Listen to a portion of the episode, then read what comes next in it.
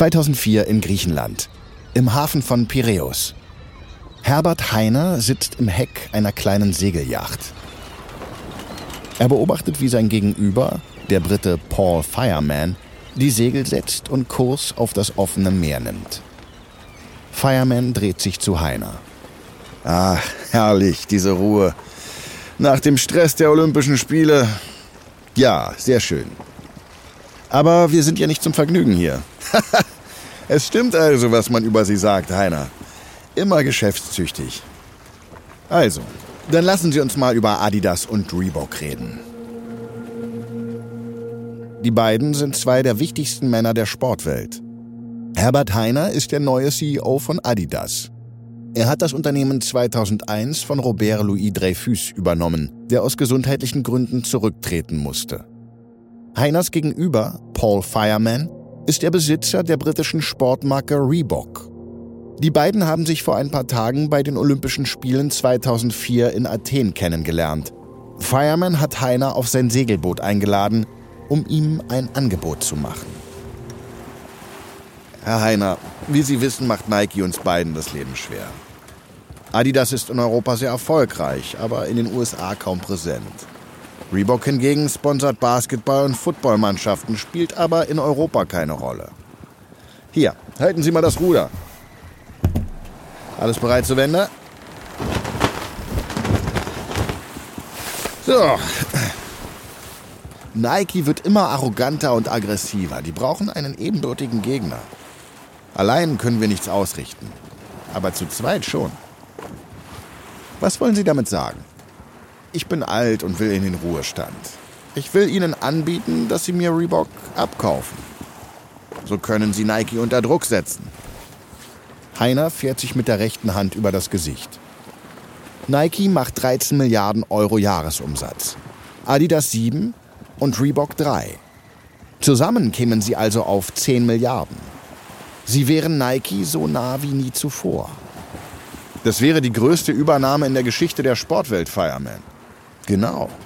Ich glaube, es ist Zeit der Welt zu zeigen, dass Adidas auch angreifen kann.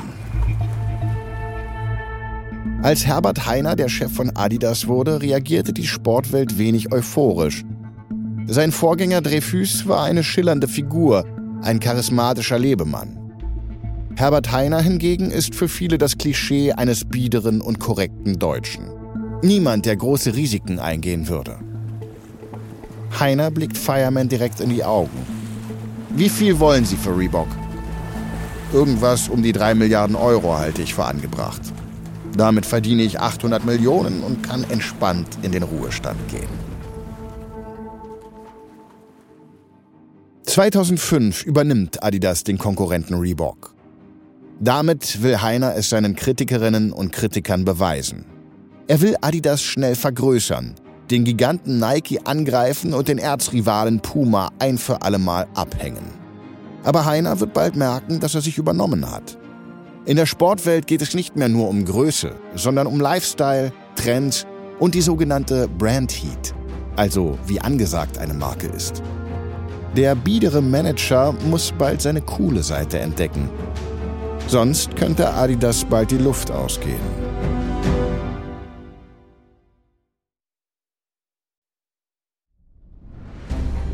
Ich bin Marc Ben Puch und das ist Kampf der Unternehmen von Wondery.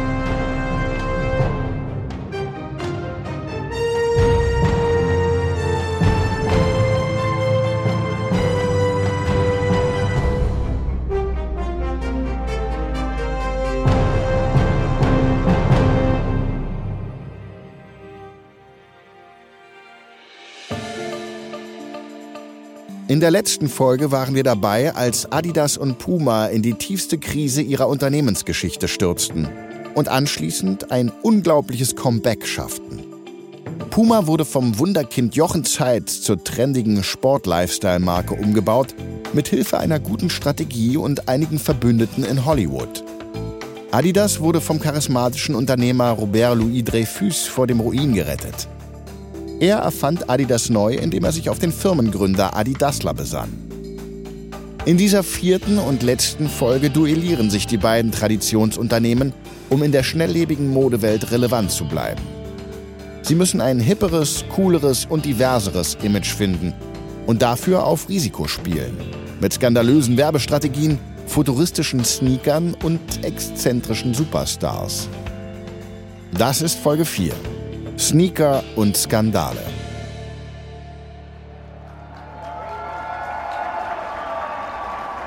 Sommer 2006. Die Fußball-Weltmeisterschaft in Deutschland. In Berlin schauen 10.000 Fußballfans gebannt auf eine riesige Leinwand. Sie ist Teil der größten Adidas-Werbeaktion aller Zeiten.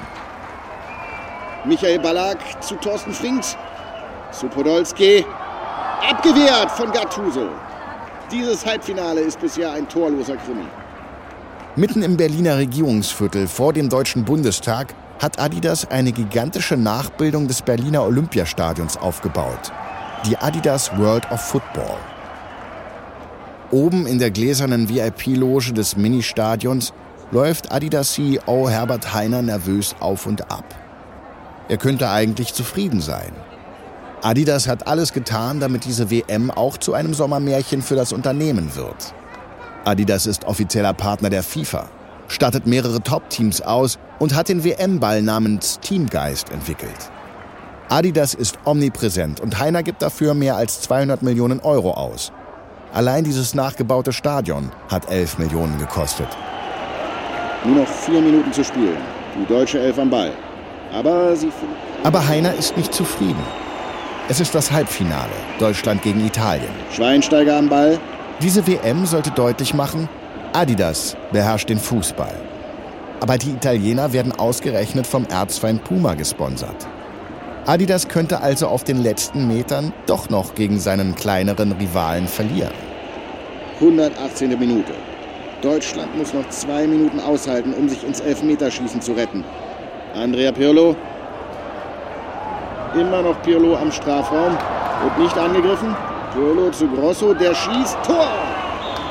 Tor für Italien. Zwei Minuten vor Schluss fällt das 1 zu 0 für Italien. Die deutsche Elf wirft jetzt alles nach vorne. Podolski zu Klose. Aber Gattuso fängt den Ball ab. Spielt zu Cannavaro. Der zu Totti. Deutschland hinten völlig offen. Totti zu Del Piero. Das ist das 2 zu 0 für Italien. In der 120. Minute der Verlängerung. Unglaublich. Italien hat das Spiel innerhalb von zwei Minuten entschieden. Die Partie wird abgepfiffen. Die deutschen Fans in der Adidas Arena sind geschockt. Einigen fließen dicke Tränen über die Wangen. Es ist das plötzliche Ende des deutschen Sommermärchens.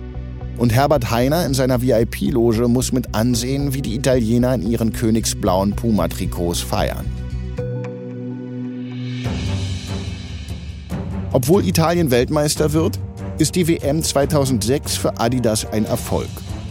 Für Herbert Heiner sind die Investitionen in die WM und die teure Übernahme von Reebok im Jahr zuvor eine Demonstration seiner Macht. Außerdem verschlankt Heiner das Unternehmen, indem er überflüssige Führungspositionen streicht und die Entscheidungswege verkürzt. Und lange vor den Konkurrenten Puma und Nike investiert er in China und Russland und macht Adidas dort zur Kultmarke. Über ein Jahrzehnt führt er Adidas erfolgreich, aber weitgehend unauffällig. Als CEO scheint er unantastbar. Doch 2015 reißt Heiners Glückssträhne. Und fast wie aus dem Nichts bricht alles über ihm zusammen. März 2015 in Herzogenaurach. Ein Konferenzraum im Adidas Hauptquartier. Herbert Heiner klatscht eine Zeitung auf den Tisch. Er schaut in die schockierten Gesichter seines Teams. Noch nie haben sie ihn so wütend gesehen. Die Investoren fordern öffentlich meinen Rücktritt. Eine Unverschämtheit. Hier steht, peinlich für Adidas, dass sie zur WM 2014 keine nennenswerten neuen Produkte vorführen konnten. Obwohl Deutschland im Adidas-Trikot Weltmeister wurde, hat der neongelbe Nike-Schuh von Cristiano Ronaldo allen die Show gestohlen. Adidas unter Herbert Heiner ist träge und uninspiriert geworden. Eine Frechheit. Die haben doch keine Ahnung. Adidas steckt in einer Krise. Herbert Heiner hat über Jahre wichtige Innovationen verschlafen. Das rächt sich jetzt. Adidas ist uncool geworden. Der Umsatz ist eingebrochen und der Aktienkurs ist um 40 Prozent gefallen. Die Aufholjagd auf Nike ist krachend gescheitert. Nike macht mittlerweile mehr als 24 Milliarden Euro Umsatz im Jahr. Adidas nur die Hälfte. Und auch die Übernahme von Reebok hat sich als Fehlentscheidung herausgestellt. Das britische Unternehmen schreibt tiefrote Zahlen. Herbert Heiner ist angezählt. Nach 15 Jahren wollen sie mich abservieren. Aber denen zeigen wir es. Wir brauchen eine neue Marketingstrategie, am besten sofort. Ich will, dass Adidas wegkommt vom braven Image von Mannschaftsgeist und Fairplay. Wir brauchen was Aufregendes und Cooles. Heiner dreht sich zu einem seiner Marketing-Experten. Also, Ideen? Wir haben für unsere letzten Kampagnen bereits ein Testimonial entwickelt, also einen Beispielkunden. Das könnte uns helfen. Wir nennen ihn Rahim. Er ist 16 Jahre alt, lebt in London. Rahim spielt mehrfach in der Woche Fußball, aber nicht in einem Verein, sondern auf dem Bolzplatz. Das könnte unser neuer Zielkunde sein. Gut. Haben Sie damals auch schon Ideen für eine Kampagne entwickelt? Wir arbeiten bereits an einer Kampagne namens There Will Be Haters mit talentierten, aber kontroversen Fußballstars aus einfachen Verhältnissen, wie Luis Suarez oder Karim Benzema. Spieler, die regelmäßig mit Skandalen Schlagzeilen machen. Die Botschaft von There Will Be Haters ist, dass diese Adidas-Spieler viele Hater haben, die aber eigentlich nur neidisch sind auf die knalligen neuen Adidas-Schuhe der Stars. Eine Managerin aus der Produktentwicklung richtet sich in ihrem Stuhl auf. Entschuldigung, aber wir können doch keine Kampagne mit dem Wort Hate machen. Die Fußballverbände werben für Respekt und Fairness. Es könnte sein, dass sie eine Kampagne mit Hass im Namen nicht in den Stadien laufen lassen. Heiner schaut die Frau mit ernster Miene an. Ich will, dass Adidas kämpft. Und wenn das heißt, dass wir uns Feinde machen, dann ist das eben so. Die neue Adidas-Kampagne wird zum Skandal. Der Europäische Fußballverband UEFA verbietet sie bei Spielen der Champions League. Aber im Internet gehen die Videos viral. Der immer als Bieder verschriene Herbert Heiner präsentiert Adidas jetzt als jung, urban und rebellisch. Dazu profitiert Adidas ab 2015 von einem erneuten Retro-Trend. Adidas verkauft wieder Millionen Paare der Modelle Stan Smith und Superstar. Die Klassiker, die in den 70er Jahren Horst Dassler groß gemacht und in den 90ern Adidas vor der Pleite gerettet haben, helfen auch Herbert Heiner Mitte der 2010er Jahre aus der Krise. Aber Heiner will mehr. Er will, dass Adidas nicht nur Retro ist, sondern auch Avantgarde. Also sucht Adidas den Schulterschluss zur Popkultur mit einer ganz besonderen Kollaboration.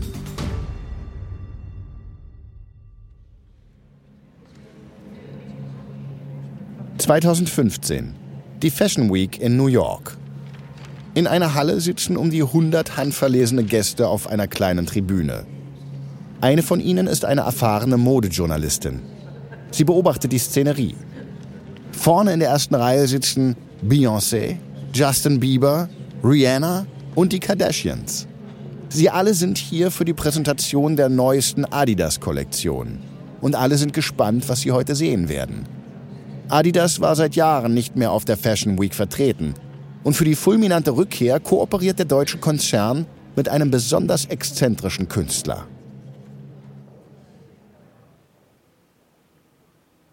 Der Raum wird verdunkelt.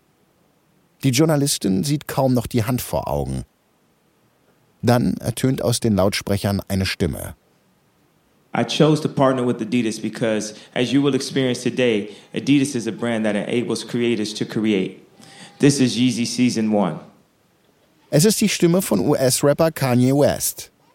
Er wird heute seine erste Modekollektion namens Yeezy vorstellen, zusammen mit Adidas. There's a series of, you know, people who like write just negative comments. They want to joke around and say, why is he still trying? I'm here to crack the pavement. I want to create something better for you. We have been limited. it, it's bigger than you know who I am, even in this you know in my my presence living. It's about you know when I was on Earth, what did I do to help? Der Raum bleibt weiter dunkel. Nur Wests Stimme ist zu hören. Die Journalistin kann ein Schmunzeln nicht unterdrücken. Kanye West ist bekannt für sein unerschütterliches Selbstbewusstsein. Er hat bereits Sneaker für den Konkurrenten Nike designt, aber Adidas konnte ihn abwerben. Mit mehr Geld und mehr künstlerischen Freiheiten. Es ist für Adidas aber eine riskante Partnerschaft. West gilt zwar als einer der kreativsten, aber auch als einer der polarisierendsten Künstler der Welt. There's a lack of creativity in every field because people are afraid. As an artist and in this world, we can do whatever we want.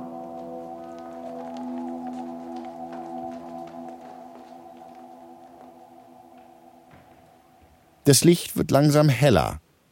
In der Mitte der Halle stehen jetzt 45 Models, Männer und Frauen mit völlig unterschiedlichen Größen, Körperstaturen und Hautfarben. Sie stehen dort reglos in Reih und Glied wie eine Militärkompanie. Unter pulsierendem Licht tritt eine Reihe Models nach der anderen ab und marschiert nach hinten. Sie tragen Kleidungsstücke in zurückhaltenden Erdtönen, beige, braun, olivgrün. Die Kleidung wirkt teilweise militärisch, teilweise futuristisch, oversized mit vielen Taschen, Verschlüssen und Nähten. Und nirgends ist ein Adidas-Logo zu sehen. Die Journalistin schüttelt enttäuscht den Kopf. Die bizarre Show täuscht nicht darüber hinweg, dass die Kollektion nichts Neues ist. Aber dann sieht sie, was eines der Models an den Füßen trägt. Sie holt ihr Handy heraus und macht ein Foto. Denn West präsentiert heute auch zwei neue Adidas-Schuhe. Den Yeezy Boost 750, eine graue Fusion aus Sneaker und Stiefel, und den Yeezy Boost 350, ein schwarzer, spitz zulaufender Sneaker mit gewebtem Oberbelag. Das ist etwas Neues. Das hat sie noch nie gesehen.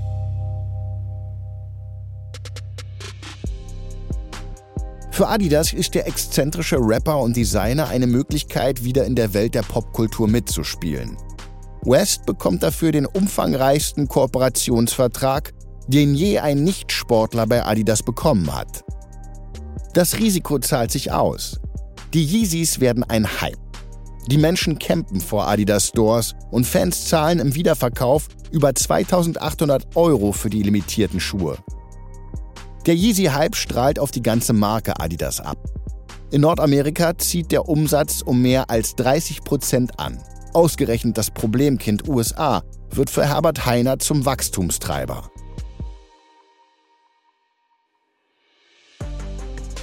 Es ist der krönende Abschluss für Heiners Comeback.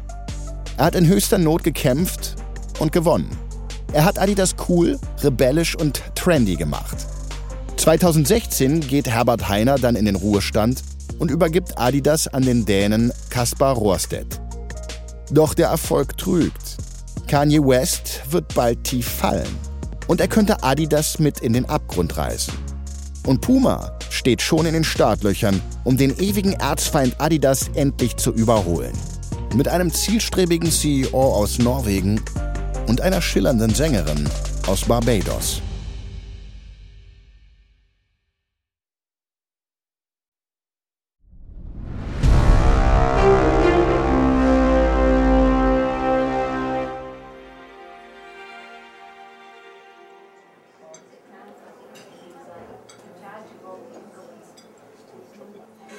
2013 in einem luxuriösen Restaurant in Paris. Björn Gulden läuft auf einen Tisch zu, an dem ein Mann in einem schicken Anzug bereits auf ihn wartet. Herr Gulden, schön, dass Sie gekommen sind. Guten Tag. Gulden merkt, dass sein Gegenüber an ihm herabschaut. Gulden trägt ein lockeres Polohemd, eine Jeans und hat sich, extra für diesen Termin heute, neue Pumaschuhe gekauft. Er ist eindeutig underdressed. Gulden setzt sich an den Tisch. Champagner? Herr Gulden, ich möchte mit Ihnen über Puma sprechen. Sie kennen die Branche schließlich wie kaum ein zweiter. Gulden nimmt gespannt sein Glas in die Hand. Der Norweger begann seine Karriere als Profifußballer beim ersten FC Nürnberg. Dann wurde er Manager bei Adidas und danach Geschäftsführer von Deichmann, der größten Schuhkette Europas. Er kennt alle Seiten der Sportwelt. Den Leistungssport, die Produktion und den Einzelhandel. Was ihm aber eher fremd ist, ist die Welt der Luxusgüter. Der Mann, der ihm gegenüber sitzt, ist Manager beim französischen Luxuskonzern Kering, zu dem Marken wie Gucci, Balenciaga und Yves Saint Laurent gehören. Und seit drei Jahren auch Puma. Puma wurde in den 90er Jahren von dem Marketing-Wunderkind Jochen Zeitz aus der Vergessenheit geholt und zur angesagten Sport-Lifestyle-Marke umgebaut. Für Kering schien Puma also wie das perfekte Investment. Aber der Schein trügt. Der Mann im Anzug hebt sein Glas. Cheers! Ich will ehrlich zu Ihnen sein, Herr Gulden. Kering ist mit Puma alles andere als glücklich. Wir wollten das vielversprechende Puma im Luxus- und Premium-Segment etablieren – aber kurz nach der Übernahme hat sich gezeigt, dass Puma viele Jahre lang von einem Hype getragen wurde. Wichtige Innovationen wurden jahrelang verschlafen. Und dann verpuffte der Hype und der Umsatz von Puma ist eingebrochen. Ich habe das als Deichmann-Chef miterlebt. Puma hat sich von einer traditionsbewussten Sportmarke zu einer reinen Modemarke ohne echte Stammkundschaft entwickelt. In der schnelllebigen Modewelt war Puma nach ein paar Saisons einfach out. Genau, Deswegen habe ich Sie eingeladen. Herr Zeitz hat sich mittlerweile zurückgezogen. Wir suchen einen Geschäftsführer, der Puma wieder relevant macht. Und dafür könnten Sie der Richtige sein. Gulden stellt sein Glas ab und lehnt sich in seinem Stuhl zurück. Er hat mit so einem Angebot bereits gerechnet. Eine Sportmarke wie Puma ist natürlich sehr reizvoll. Aber ich habe eine Bedingung. Ich brauche Zeit. Wenn ich das Image der Marke ändern soll, dann wird es Jahre dauern, bis sich diese Strategie auszahlen wird. Das muss Kering bewusst sein. Puma ist nicht Gucci oder Balenciaga, die in eigenen Stores verkaufen. Puma verkauft über 80 Prozent der Ware über Einzelhändler, wie zum Beispiel Deichmann. Die Händler bestellen ein Jahr im Voraus und dann werden die Produkte ein bis zwei Jahre verkauft. Das heißt, wenn ich heute etwas ändere, macht sich das erst in zwei bis drei Jahren bemerkbar.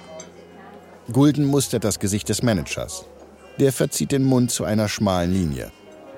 Sie sagen also, dass wir erstmal hohe Investitionen tätigen und eine kleine Rendite in Kauf nehmen müssen. Genau. Sie können sich vorstellen, dass das nicht das ist, was die Anleger hören wollen.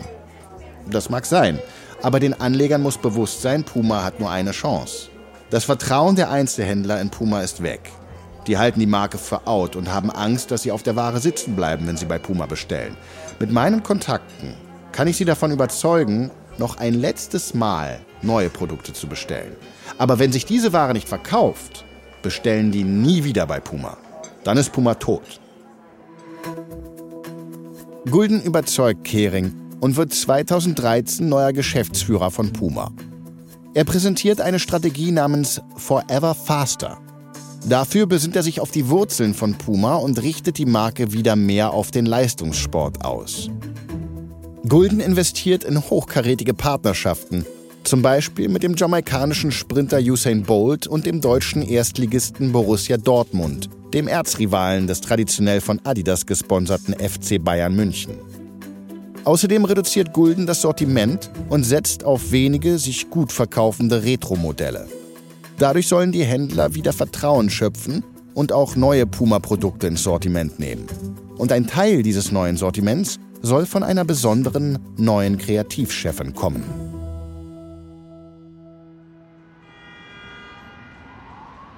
(2015) Die Fashion Week in New York. Nur ein paar Tage nach der Präsentation der ersten Yeezy-Kollektion von Adidas. Vor dem Hintereingang des New Yorker Luxuskaufhauses Bergdorf Goodman hält eine schwarze Limousine. Eine junge Frau mit dunkler Sonnenbrille steigt unauffällig aus, begleitet von mehreren Bodyguards. Sie wird in den fünften Stock des Kaufhauses gebracht. Dort, hinter einer kleinen Absperrung, warten schon ein paar Dutzend Fans. Die Frau ist der RB-Star Rihanna. Die Menschen hier haben vor dem Kaufhaus übernachtet. Die Schlange auf der Straße reicht um mehrere Blocks. Denn Rihanna feiert heute den Verkaufsstart ihrer ersten eigenen Modekollektion als neue Creative Director von Puma. Rihanna lächelt in die Menge. Danke, dass ihr alle gekommen seid. Ich bin sehr stolz auf diese Kollektion. Puma und ich sind wirklich ein Match made in heaven. Rihanna zieht ihren langen Mantel aus und die Menge jubelt. An den Beinen trägt sie weiße, geschnürte Lederstiefel, die bis über ihre Oberschenkel reichen. Oben auf einer Schnalle steht in dicken Buchstaben Puma. Um sie herum ist ihre Kollektion aufgebaut. Bauchfreie Tops, Schlaghosen mit Schnüren an den Seiten und enge Korsetts. Das Highlight sind ein paar klassische Boxschuhe von Puma, die Rihanna zu knallgelben High Heels umgestaltet hat. Diese Kollektion ist etwas, das Puma noch nie gemacht hat. Sie ist ziemlich düster und edgy, aber trotzdem feminin und sportlich. Ich dachte mir, wenn die Adams Family ins Fitnessstudio gehen würde, würde sie so etwas tragen. also, gebt mir mal einen kleinen Countdown. Rihanna bekommt eine Schere und stellt sich vor eine Vitrine, um die eine Schleife gebunden ist. Drei, zwei, eins. Damit ist Fenty Puma bei Rihanna offiziell gelauncht. Die Fans stürzen sich auf die Ware. Innerhalb von 15 Minuten ist alles ausverkauft. Puma ist zum ersten Mal seit zehn Jahren in der Modewelt wieder relevant. Rihannas Kollektion kommt zum perfekten Zeitpunkt. Denn der sogenannte Athleisure-Trend kommt gerade auf. Auf einmal ist es schick, Sportsachen mit Fashion zu kombinieren. Der Glamour von Rihanna strahlt auf die Marke ab und ihr Schuh Puma Creeper wird 2016 zum Trendsneaker des Jahres. Guldens Plan geht auf. Plötzlich werden auch wieder alte Puma-Produkte nachbestellt, die vorher Ladenhüter waren. Und während Adidas und Nike eher Männer ansprechen, richtet Gulden sein Puma als feminine Sportmarke aus. Das Duell Adidas gegen Puma wird zum Kampf der Influencer. Kanye gegen Rihanna. Die beiden Sportmarken verdienen Milliarden durch die Kooperationen und sind wieder am Puls der Zeit. Aber die Strategie hat ihre Risiken.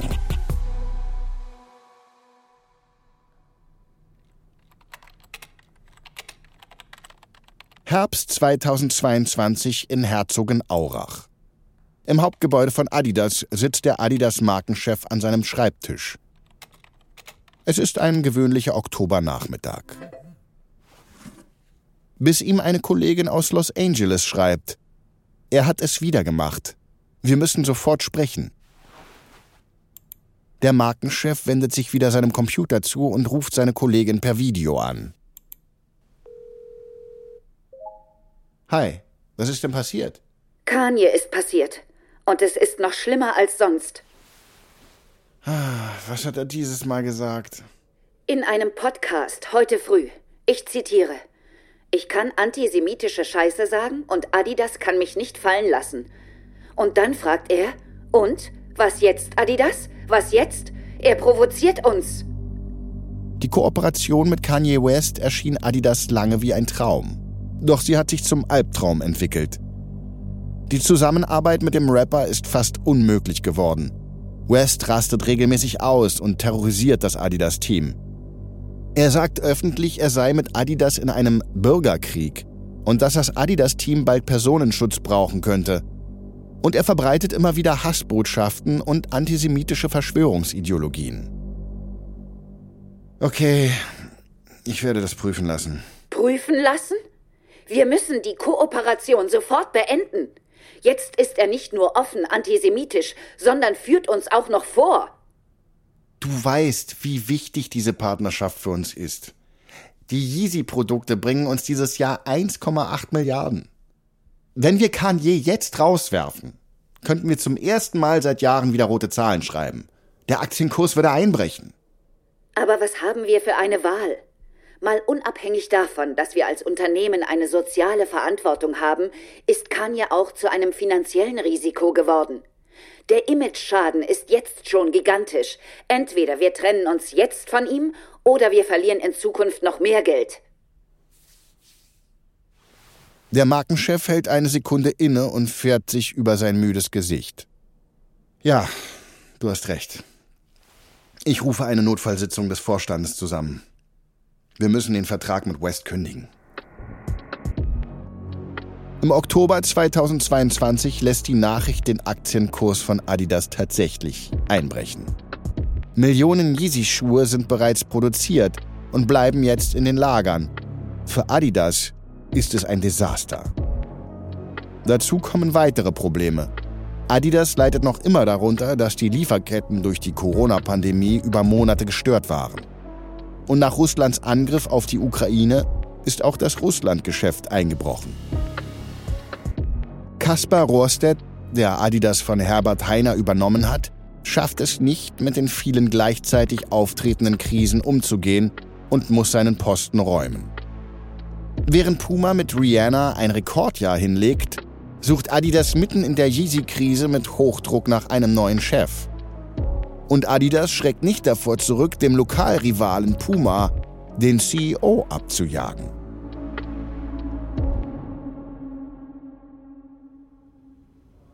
Januar 2023 in Herzogenaurach.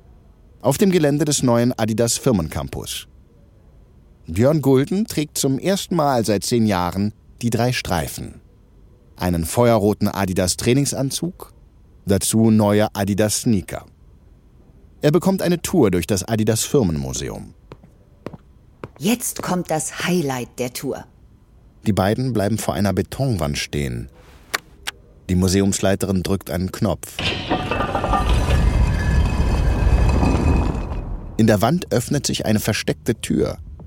Dahinter liegt ein dunkler Raum, in der Mitte eine erleuchtete Werkbank.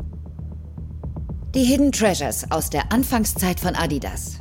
An dieser Werkbank haben die Gebrüder Dassler die ersten Sportschuhe entwickelt. Bis die beiden Brüder sich im Streit trennten der Beginn der Rivalität zwischen uns und denen. Sie deutet Richtung Westen. Nur zwei Kilometer entfernt befindet sich die Zentrale von Adidas Erzfeind, Puma. Bis vor einer Woche war das noch Guldens Arbeitsort. Björn Gulden hat Puma in den letzten zehn Jahren neu aufgestellt und damit Rekordgewinne eingefahren. Jetzt hat Adidas in der Yeezy-Krise kurzerhand Pumas besten Mann abgeworben. Allein die Nachricht von Guldens Wechsel hat in der Sportwelt ein Erdbeben ausgelöst. Innerhalb eines Tages ist der Börsenwert von Adidas um 20 Prozent gestiegen. Das zeigt, auch nach 100 Jahren ist die Konkurrenz der beiden Brüderunternehmen so aktuell wie nie zuvor.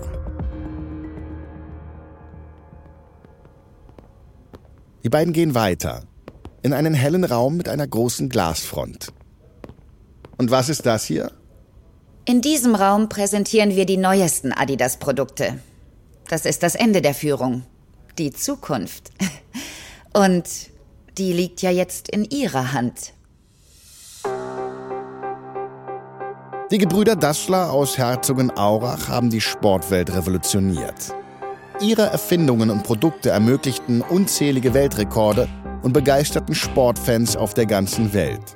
Die Rivalität der Brüder spornte Adidas und Puma zu immer neuen Höchstleistungen an. Aber die Familienfeder hatte auch ihren Preis.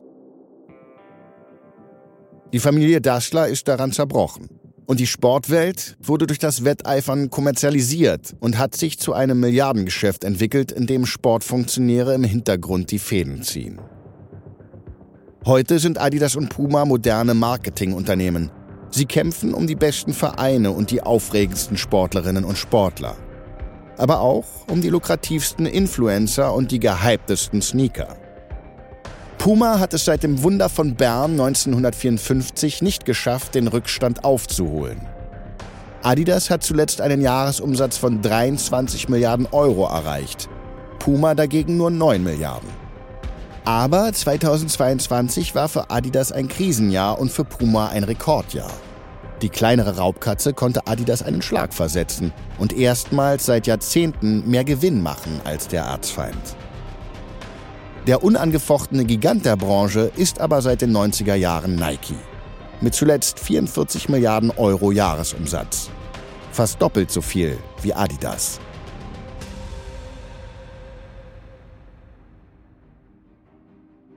...2024 steht für die beiden europäischen Marken ein Heimspiel an. Das Supersportjahr 2024 mit der Fußball- und Handball-Europameisterschaft in Deutschland sowie den Olympischen Sommerspielen in Paris. Seit Jahrzehnten konkurrieren die beiden verfeindeten Sportmarken aus Herzogenaurach um den Thron der Sportwelt. Und 2024 geht das legendäre Duell in eine neue Runde. Adidas gegen Puma ist noch lange nicht zu Ende.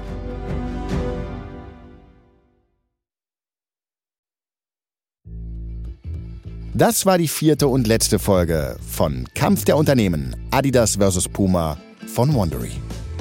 Falls ihr mehr über Adidas und Puma erfahren wollt, empfehlen wir euch das Buch Drei Streifen gegen Puma von Barbara Smith. Ein Hinweis zu den Dialogen, die du gehört hast. Wir wissen natürlich nicht genau, was gesprochen wurde. Alle Dialoge basieren nach bestem Wissen auf unseren Recherchen. Kampf der Unternehmen ist eine Produktion von Wandery und Studio J. Ich bin Marc Ben Puch. Und ich bin Aline Staskowiak. Kilian Mazurek hat diese Folge geschrieben. Für Studio J Produzent Aljoscha Kupsch. Executive Producer Janis Gebhardt. Das Sounddesign haben Sufjan Auder und Florian Balmer gemacht. Gemischt von Fabian Klinke. Für Wondery Senior Producer Patrick Fiener. Executive Producer Tim Kehl, Jessica Redburn und Marshall Louis.